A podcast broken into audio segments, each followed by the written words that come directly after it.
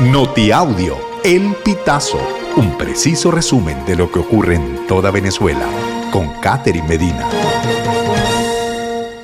Saludos estimados oyentes. A continuación hacemos un repaso informativo por las noticias más destacadas hasta este momento.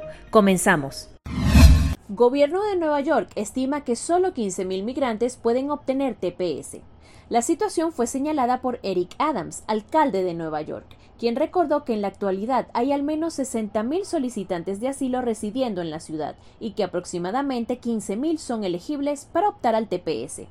Es necesario recordar que desde el año pasado Nueva York ha recibido a más de 116 mil solicitantes de asilo desde la primavera pasada. Cifras manejadas por Katia Schul, gobernadora de la ciudad, detallan que el 41% de estos migrantes son de nacionalidad venezolana.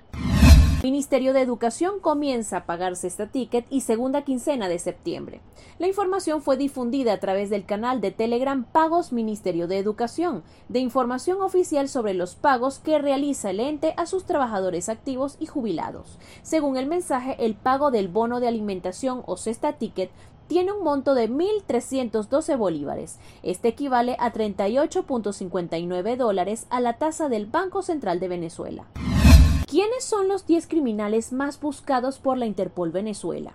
La lista de la Interpol Venezuela está encabezada por Oscar Guzmán, alias El Conas, relacionado con extorsiones y sicariatos, Guillermo Boscán Bracho, alias Gigi Boscán, buscado por extorsión, homicidio, y Franklin Jiménez, alias Pataliza, responsable de asesinatos y tráfico de migrantes. Los tres criminales tienen registros de fechorías en el estado Zulia. También aparecen otros hombres vinculados al tráfico de material estratégico en el arco minero y la banda Tren de Aragua, que opera en el centro, Andes y occidente del país. El niño guerrero, el líder del Tren de Aragua que vivía en Tocorón.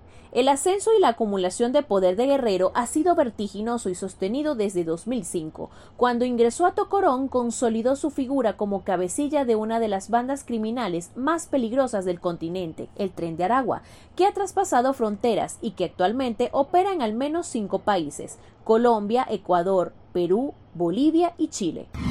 Guardia Nacional rescata en el TUI a comerciante secuestrado en el mercado de coche.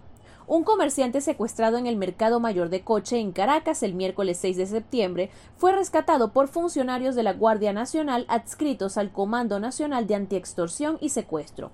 La víctima, identificada como José Agustinho Fernández, fue encontrada en un inmueble del sector Caujarito de Charayave, ubicado en la carretera nacional que conduce a Santa Teresa del Tuy, Estado Miranda. Estimados oyentes, este ha sido el panorama informativo hasta esta hora. Narró para ustedes Catherine Medina. Estas informaciones puedes ampliarlas en nuestra página web, elpitazo.net. También recibimos tus denuncias vía SMS o WhatsApp a través del 0414 230 2934.